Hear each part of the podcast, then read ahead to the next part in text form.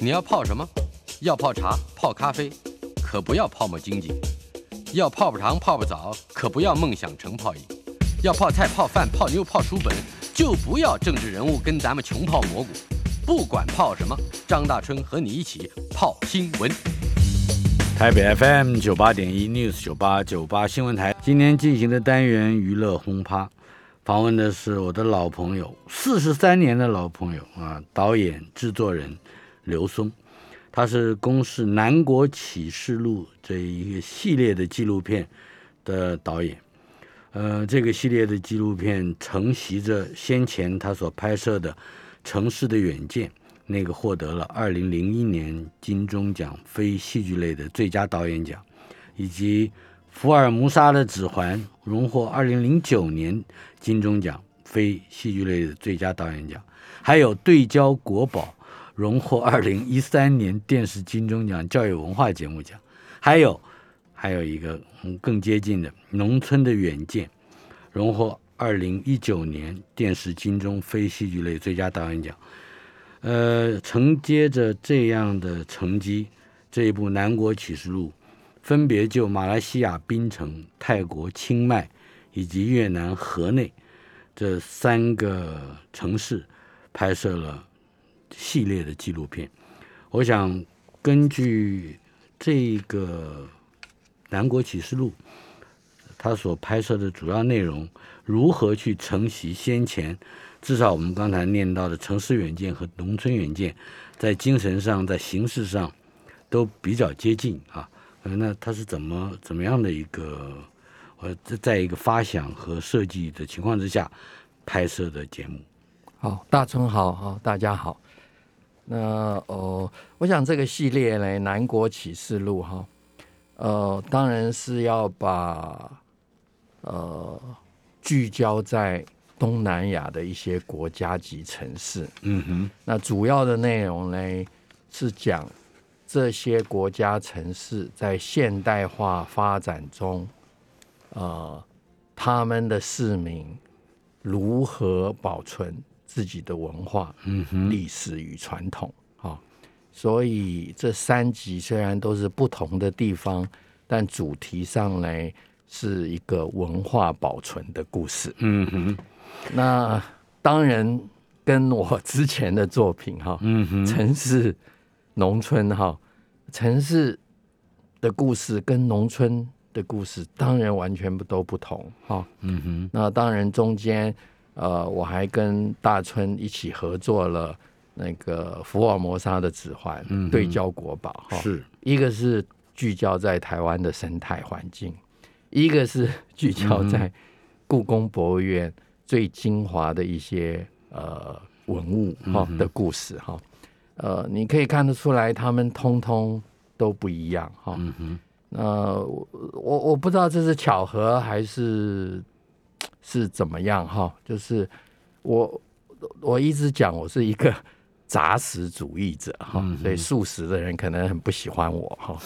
那这个杂食主义者也包括我的阅读。嗯不管是阅读小说啊、文学啊、音乐啊，哈，其他的类的，我我我有一点是生冷不忌哈。嗯，那这个可能大川，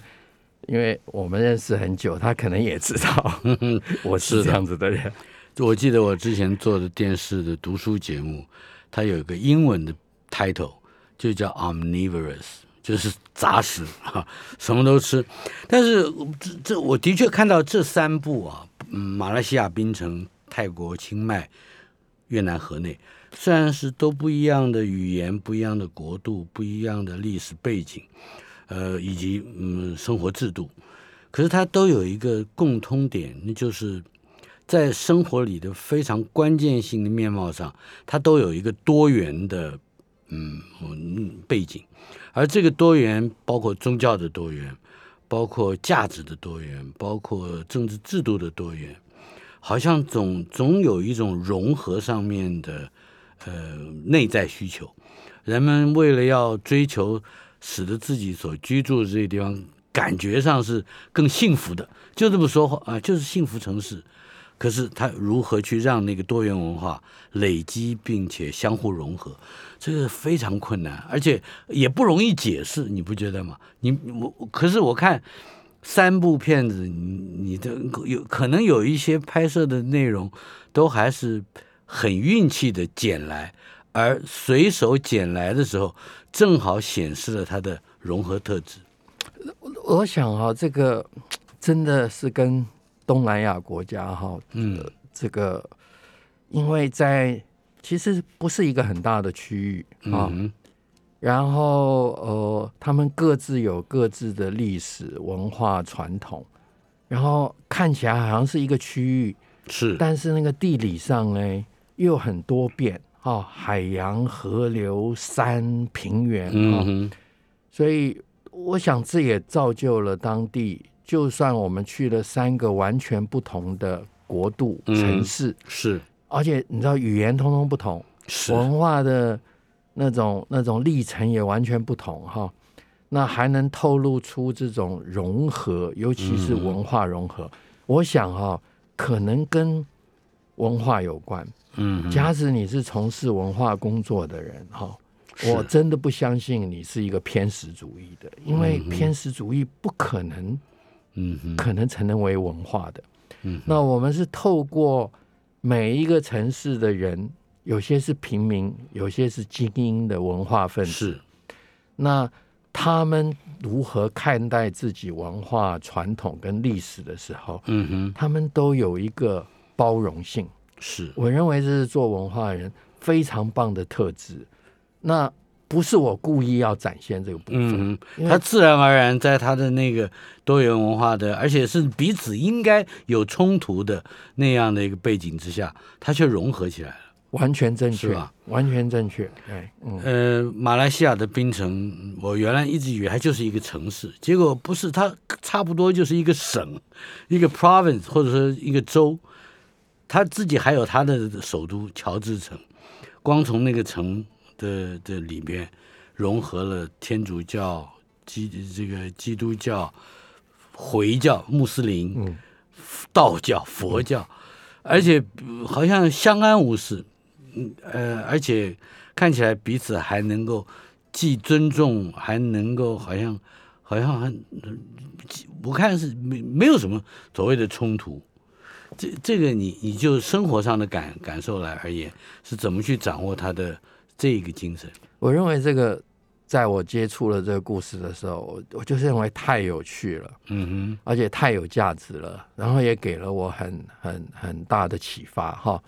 常常我们就说到欧洲啊、北美啊哈，嗯我们看的都是非常精致的，包括东北亚了，说韩国、日本也是这样嘛。是都没有被切断的，嗯然后我们欣赏那一种。但是在在在东南亚，呃，他们很多的历史是被切断的，哈、嗯，然后同时还能够，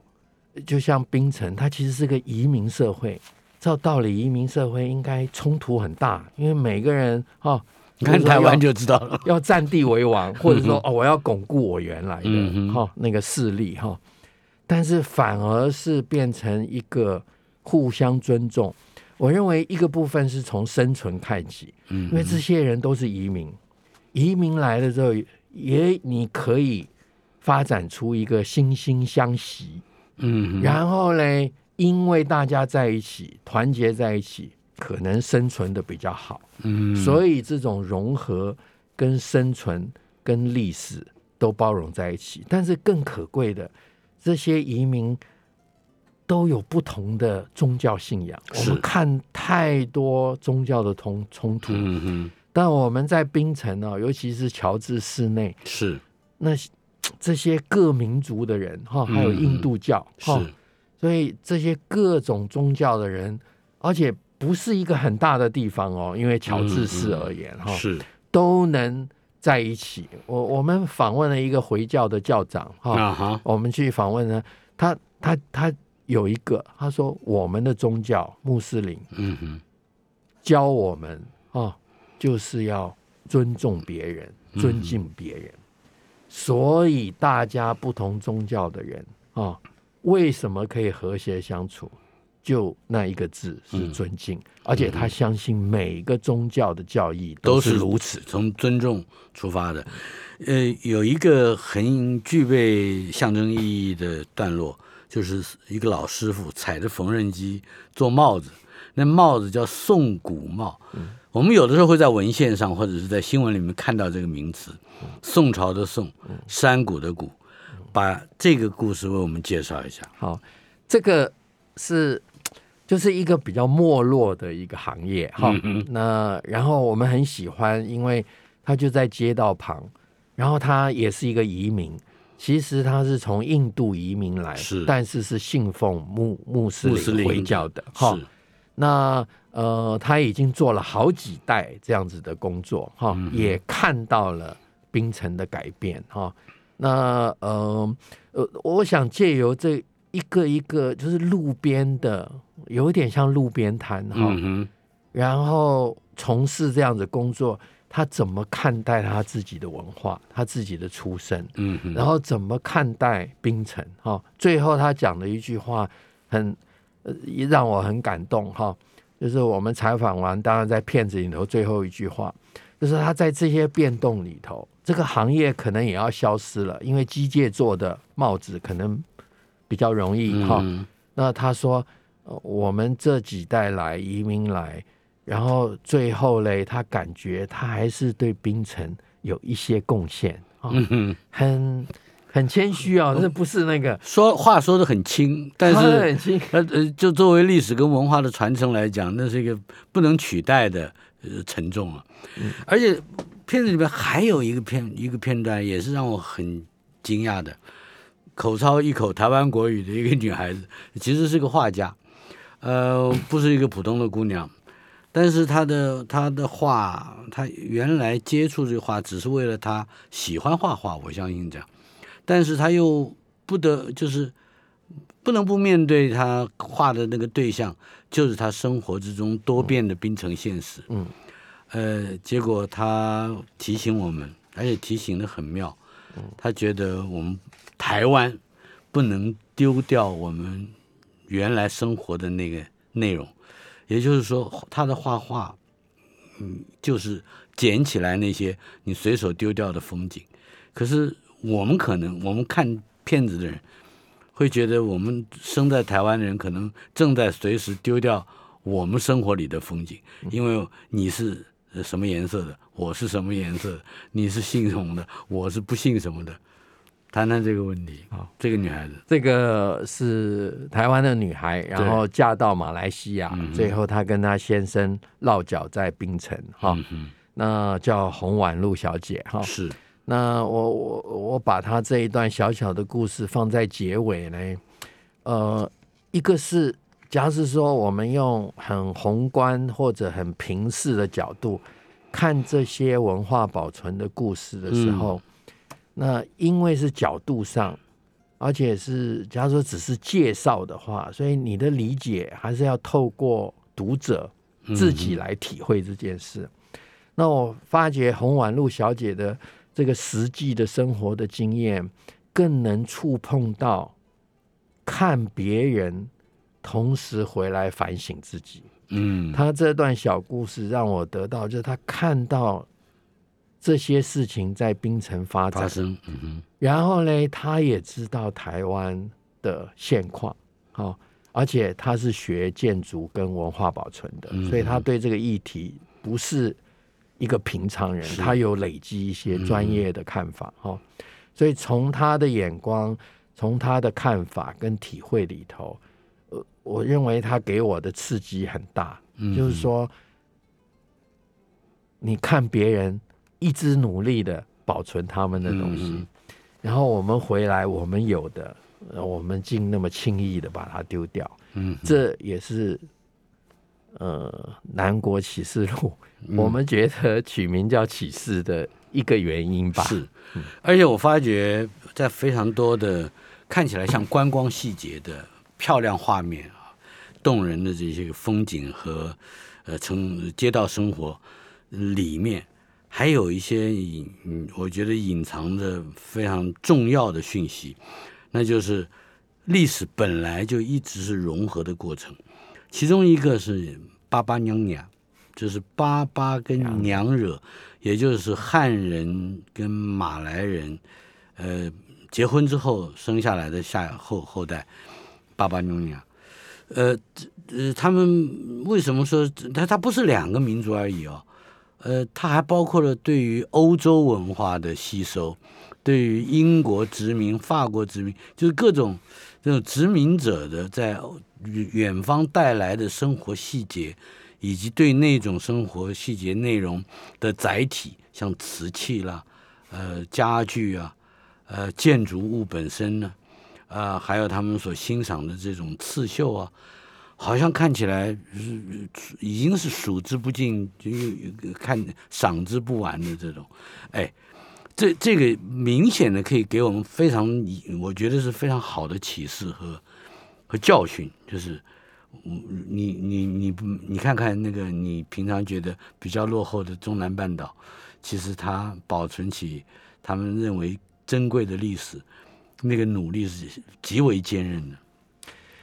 确实是哈，你你你要想哈，就是一个文化的展现，它还可以那么有自信，还可以那么有快乐。其实这个当中是经过多少的征战，嗯，多少的剥削，多少的不公哈，然后他们还可以还可以持续的努力，嗯找自己的根，而且正视自己的出身。嗯我我认为 这是。非常困难的，我我真的觉得非常困难的哈。那我们在这一系列采访这系列，像巴巴娘惹这样子的案例，其实多多少少都存在在东南亚。嗯，因为这些国家都不大，所以常常是互相影响的。嗯，所以这一种呃融混，这一种包容，这一种掺杂了很多。不同其他民族的文化，哈，掺杂了异己，掺杂了异己，是吧？对，然后呢，还很骄傲的，嗯，正视他，是哈。我我我觉得这是这其实是蛮困难的。那当然，在我们接触，尤其我个人接触的时候，我都觉得好困难哦，哈。嗯哼。那我我后来我发觉，我不可能有那么多篇幅好好的形容他们，嗯哼。但是我很希望。从一个欣赏的角度，就是说这个片子提供你一个欣赏的角度，嗯哼，或者是说我们应该懂得欣赏别人的好跟别人的美，嗯哼，我认为这也很重要。是《南国启示录》第一集，马来西亚槟城在五月三号，也就是星期二，呃，没有下下礼拜嘛，是吧？下礼拜二，下礼拜二晚上十点钟就会在公视播出。呃，第二集泰国清迈，呃，是紧接着五月十号星期二，也是晚上十点钟，在公视频道。另外第三集是越南河内，五月十七号星期二，也是晚上十点。公我打我打个岔好不好？然后华视嘞也会在同一个礼拜的礼拜天晚上十一点，在他的频道。在啊播出，也就是之后每一个礼拜天晚上是是华视最近出包不少啊，但是能够放这个《南国启示录》，我相信是有呃能够将功赎罪啊啊。呃，接下来我要我有一个非常应该说印象深刻的一个一个场景哈，那就是泰国清迈的这一集，也就是五月十号这一集。它开场的时候是两排上千棵的树，而有一些树还包着塑胶布，呃，旁边还有穿着这个这这个反光衣的类似嗯操作的作业员，正在正在好像施工，几千棵树，一半朝向清迈的是橡胶树。呃，朝向另外一条一个尽头的是南奔这个地方，那个地方多的是铁刀木。这两棵两种不同的树种，就意味着这一条路伸向两边，而且伸向了两个重要的城市。呃，但是那些人为什么会去会去修修理的树木呢？稍后片刻。娱乐轰趴访问的是导演和制作人刘松。公示南国启示录系列纪录片，从五月三号、五月十号到五月十七号，先播出，呃呃一季的三集。刚才提到了泰国的清迈，这是一座号称幸福城市的呃城市，呃，作为十三世纪兰纳王国的首都，清迈是有它特殊的价值和意义。不过我们刚才在讲进入清迈的故事，要经过一条公路。越靠近清迈这一端，就越多的这个橡胶树。相对的，往南奔去的，南奔就是向南方奔跑。南奔那个城接近的就是铁道木，这是很明显的一一个呃树景和陆地貌。呃，但是这个呃我们刚刚说的清迈，这作为一个幸福城市，好像也跟。当时当地的人对于它的环境，我们就从那树来说起，究竟有哪一些努力？嗯，其实我们在拍摄清迈的时候哈，我们在前期的呃资料收集啊、研究跟企划跟安排当中，嗯，就其实对那个自然生态跟环境哈，我们发觉这是他们一个。非常非常重要的治理方式，嗯，不只是在在所谓的城市经营管理上，在他们的宗教上也表现了这个部分啊，就是对生态跟自然跟环境哈，嗯哼，那呃这一个故事呢，诊其实是透过苏医师的诊疗，嗯，来恢复这个行道树的一个故事，嗯。那我们到那里之后，我们因为之前就晓得他们有这些生态环保的团体 在做很多事，嗯，后来我们发觉了这个等于是养护自己的路数，嗯，这养护路数不是一个政府的计划，是完全是一个民间的计划，邻里啊，对，而且每一个路段的路段的那个邻街坊邻居，我们太爱这个小故事了，因为他他一直奔到那个那个到。进城哈，嗯，有几千棵的那个橡胶树哈，从这一边算起的话，从第一棵算起的话，哈，会通过多少的社区？然后同时这个路树嘞，几乎有一百年的历史，就是一百年前的人种下来，是，所以它某种程度是跟社区、跟环境、跟自然、跟城市发展密切相关的。那他们怎么看待这个事情？嗯，其实这是一个好多年的计划，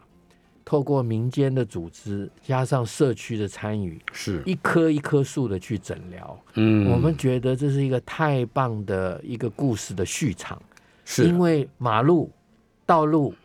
有方向感，嗯，然后它又像是一个旅指向清迈，是的，是的，是的。我相信去清迈旅游的观光客们不见得会注意这样的一个树树行道树，尤其是他是我们去讲其中一个老太太，七十岁的老太太，嗯，每天给这些养护人做菜，她自己也在里头掺和着吃。嗯，而且他还很很有雄心壮志，说我这个我参与这个工作，是因为后代的人会知道我参与了 修复这个树的工作，非常动人。但是这也意味着这个传统的，不管是从饮食啊、工艺啊、宗教啊，呃，这这各个方面，清迈，尤其是居民啊，在城里的居民，常年的几代以来的居民。大概都会有一种自诩啊，就是我对这个城市有责任的，我对它的每一个呃这个展示行动，包括如何欢迎观光客等等。谈谈清迈在观光面貌之外，刚才提到的宗教，因为前面马来西亚这个是是一个非常多融合性的宗教在里面，可是，在泰国清迈是一个纯粹的佛教。那但是他也有他和世俗相互融合的任务。对我我我我想这很很重要哈，就是去清迈的话，那个宗教信仰是无所不在的。嗯哼，这当然也塑造了这个城市以及他的老百姓哈。那呃，假如说我们去清清迈，不去理解他的宗教、他的信仰。或不去接触这些寺庙的话，太可惜了哈。嗯我我认为，呃，往后大家有机会去旅游的话，千万不要放弃这个部分哈。嗯而且它宗教的建筑，我不能说美不胜收，但是真正是很棒很棒。你喜欢建筑的话，哈，很棒很棒的，很多小寺庙，一直到它的大寺庙，哈、嗯嗯那呃，其实呃，这个宗教的领袖嗯。也变成了塑造这个城市或者塑造这个地方很重要的呃领袖哈。那所以我们中间采访了一个小的寺庙，没有那么有名哦，在山里头，帕拉寺，帕拉寺，嗯没错啊、这个住持哎，原来只想去教书的，结果被派来他原来是要当个学问生，对吧对是一个是一个呃研究佛学的这个，可是没想到却嗯为了要保存或者是呃，应该说还是低度的开发的这个前提之下，去去意识到说，哎，我跟这个寺庙之间可能应该要找专家来提供一些意见。结果专家提供的意见是什么？就是我们听到这个访问的时候也很妙哈，嗯。专家就是说你在你的寺庙里头半山上，你用你的耳朵听听你听到什么，对你闭上眼睛，对，然后他回答说水声，他说这就是你要保持的，这就是你要保护，这就是你寺庙往后要走的方向，嗯哼。哦，所以呢，他依照的这个方式不过度开发，嗯然后完整的哦，然后整理了它的整个寺庙跟环境，所以里头我们不只是听到水声、风声、鸟叫声整个自然的声音都在里面。都在里面。而且的确也就维持着一个比较低度的，呃，也就是说不以观光或者是香火为导向的这么样的呃一个经营方式。但是在这一集里面有一个词，我相信我们的听众不见得大概都知道，就是兰纳。嗯，兰纳文化，兰花的兰，接纳的纳，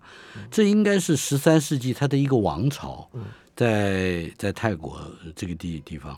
那么这个王朝呃带来了非常丰富的稻米文化，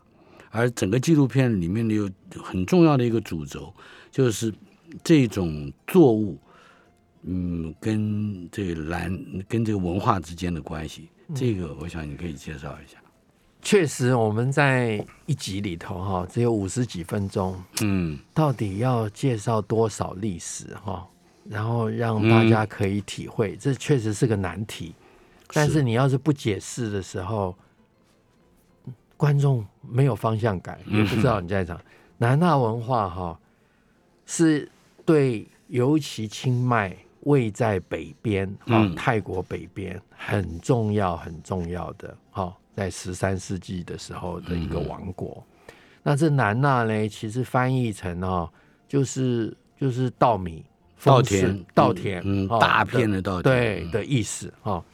那北方跟南方什么不同哈、还真的吃真的是塑造一个文化嗯。或者一个文明很重要的哈、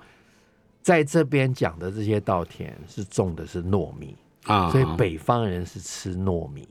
呃北方的泰国人，北方的泰国人，那清迈这个地方就是，所以他们是糯米，他们又叫做 st- sticky rice culture，就是糯米文化。是。哦，所以但是这个南纳呢，是渗透在所有的表现里头，嗯哦，所有的服装啊、建筑啊、仪式啊，是。对，然后吃饮食啊、生活啊，那甚至价值观哈、嗯哼，所以，所以呃，这是也是一个综合的文化。那当然，因为受到发展的影响，尤其现代发展的影响，嗯这个部分呢，面临了很多很多的挑战。哈、我我想，呃，有古文明的国家都可以理解到这个部分。哈、那有些是完全连根拔起，嗯，但是这个故事里头有很大的一部分，清迈在做的事情，嗯哼。就是恢复跟保存这个传统的南纳文化。是，而且他们恢复和保存的方式是让现在的现代的清清迈人创造或者是维护一种比较慢的慢步调的生活，也就是说慢活。我我们还在台在台湾也流行了一段时间，但是这个慢步调意味着说你比如说要非常细腻的去从事工艺，呃，手工的工艺。那你才能打造出精致的工艺品，这就是这就是慢活，并并不是说你赖在床上慢慢起不起，它它是有它有劳动在里面，而这个劳动也是不追求速效的一个一个哲学。这个我在很少在说介绍观光活地点啦，或者说是一个一个这个旅游活动啊。我会会听到的，嗯，我我觉得这个纪录片很重要的精神是在这里。对，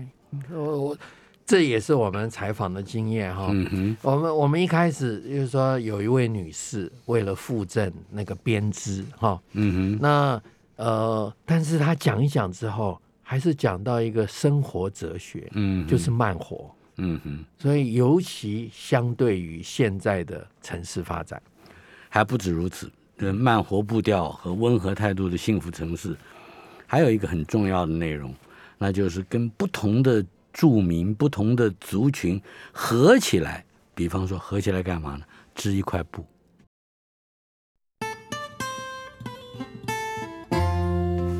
台北 FM 九八点一 News 九八九八新闻台娱乐轰趴单元访问的是导演和制作人刘松，他为我们带来他的作品《南国启示录》系列纪录片，承袭着早年城市的远见、农村的远见等等非常丰富的文化底蕴和关切的纪录片。嗯，现在公视以及华视制作的《南国启示录》又要登场了。呃，第一集马来西亚槟城五月三号星期二晚上十点播出，第二集泰国清迈五月十号星期二晚间十点播出，第三集越南河内五月十七号晚间十点播出，都是晚间十点星期二，强力推荐，不能错过。刚才谈到了清迈的，呃，几个嗯不同的部落或者是族群。同织一块布，呃，来实践他们的慢活步调以及温和态度的幸福城城市。呃，这大家织一块布，这是怎么一个概念？你来说解释一下。对我们是透过一位在呃清迈大学毕业的哈，呃，从美术系毕业的一位呃女士哈，那她在想。就是他想要创业，嗯哼，但是创业的同时呢，他希望把不同的文化呃融合在一起，尤其是呃在清迈的有不少的原住民的部落，嗯哼，那他花了一点时间去采访这些部落，哈，嗯哼，那那结果他发觉各部落有各部落擅长的工艺。好，那呃也不知道，我我真的也不清楚这些工艺嘞，刚好可以成为一个嗯 这个。纺织或者是织品的一个一个结合，是。因为织品不只是编织啊，嗯哦，你还有的是纺纱，有的是织布，对对，有的是上色或者是图上图案，对，还有就是要把它缝起来，对对对，不同的纱布还把它缝成一一块作品，所以这是不同的工艺，嗯哼，那它呢就结合了这些不同的这个族群，哈，不同的部落。然后共同完成一个一个一个织品，哈，嗯那我们觉得一个是这个故事非常非常有趣，因为它就是刚刚讲的融合，它不只是融合一种，嗯，它还融合了不同的不同的人，哈，不同的文化。还有不同的手工艺哈，然后可以共同展现。是另外一个也看看年轻人的价值观跟态度哈。嗯嗯，其实文化保存议题在在所有现代发展里头都是艰困的。我我只能这样子讲哈。那那呃，可是就是有一些人他可以体会到那个重要，嗯，对他们的生存，对他们的身份，然后对他们的尤其未来的发展，嗯常常是透过对自己文化历史的理解，是，从中得到养分，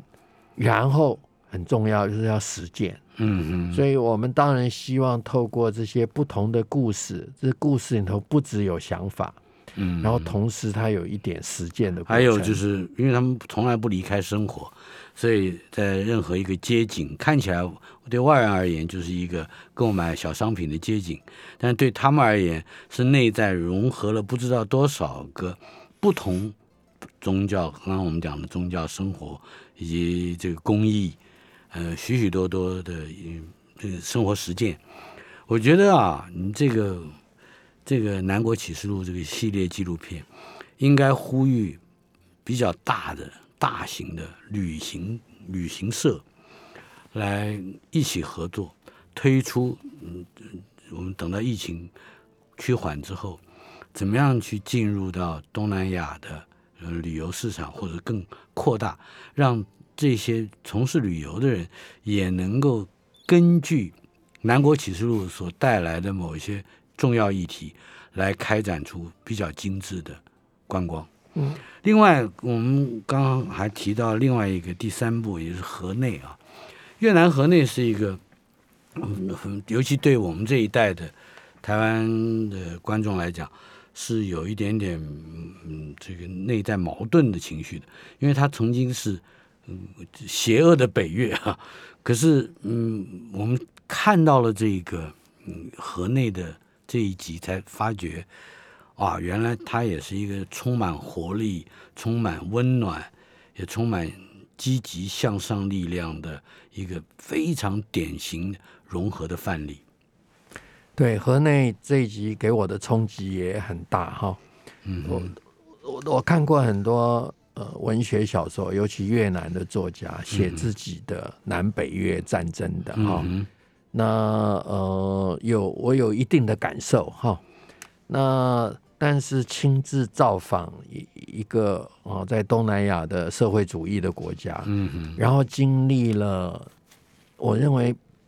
可能痛苦都不太能描述的那种历史的进程哈。嗯那呃，法越战争哈、然后没有多久之后就是越南战争哈、嗯越战哈、哼，是，那那以及后来还有一段是中越战争。是哈、但是你知道哈、越南人哈、我到河内采采访哈，碰到的人，虽然他们经历这些惨痛的经验哈、嗯哼，你会发觉他们非常骄傲，他们是河内人，嗯哼，你知道为什么吗？嗯。他们没有被打垮，嗯哼，他们反而战胜了战争。嗯哼，对，哈、是，然后我认为这个骄傲，不管他们是生活环境啊、品质啊，在一个什么样子的程度底下，我认为，因为他们经历那么长的时间，嗯，累积了一定的对自己生命、对自己未来的想法，好、他们知道他们可以克服。在这三个城市里面，槟城也好了，哈和这个呃刚刚谈到的这个清迈、清迈河内，嗯，呃他们都有一个特质，嗯，河内特别强烈，那就是他说我是七百年的城市，我是一千年的城市，河内是一千年，所以他守护的不管是经过什么样的战争，他守护的是那一千年的岗位，这个非常重要。呃，也正因为如此，所以呃，河内就跟一个活的博物馆一样，而河河内的人却会说，我们的街上街街景才是最伟大的博物馆，而且他们有这样强大的自自信。嗯，那这个这个我相信就这的确是必须有历史所带动、所催化的呃一个文化自信。呃，讲讲到了这个他的嗯街头故事，要不要先从他的咖啡说起？对，你把它放在也是这一部纪录片最后面，我感觉是最重要的一个基础是是，——咖啡。对是越南咖啡。我们是透过一个家族哈，三代已经到第四代经营了哈，就是将近一百年前在法国殖民的时候哈，他他的那个祖父哈，就是呃是拉着车子出去卖咖啡的哈。那所以这个家族真正经历了这一百多年来最重要的时期哈，嗯那确实是遭到破坏、重建、破坏、重建哈。那但是这一家咖啡厅，一直留在那里，是。一直保有了自己的咖啡的味道，嗯。哈。然后他们的咖啡味道是不添，就是对很多老主顾，嗯，就是黑咖啡不添任何东西哈。所以我们常常看我在拍的时候，看到这些人喝咖啡，很小一口哦，嗯，然后脸马上就变了，就是紧在一起，然后受到那苦味之后，可能是甜了，他那个紧张的脸哈，然后又松放松了，嗯。哇，我我我我看到的，后来因为这个旁白稿是我写的，嗯，我说这真的就像他们的历史一样，嗯嗯，就是一下井，然后要从要吃苦。翻身，要吃苦。然后很享受那苦后的甘甜，嗯嗯，那真的有点像越南的历史。更我觉得更了不起的一个表现，这也不是我当面夸你，我很不喜欢当面夸老朋友，但是实在太精彩了。也就是这一个河内的这一集的开场，是是一个活动，这个活动是上千人的活动，它是一个组织，看起来就是学素描的或者学速写的。不论是用单色笔，或者是用圆珠笔、用签字笔，用各种工具去描绘河内的街景，而看到这样的绘作品的，嗯，街坊邻居会会在画画的人说是不身后说：“哎呀，我都住在这里那么多年了，没看过画，你画的那么好看的街景，这正是好像，嗯嗯，这正是这部片子给我们带来的启发，是吧？” Mm.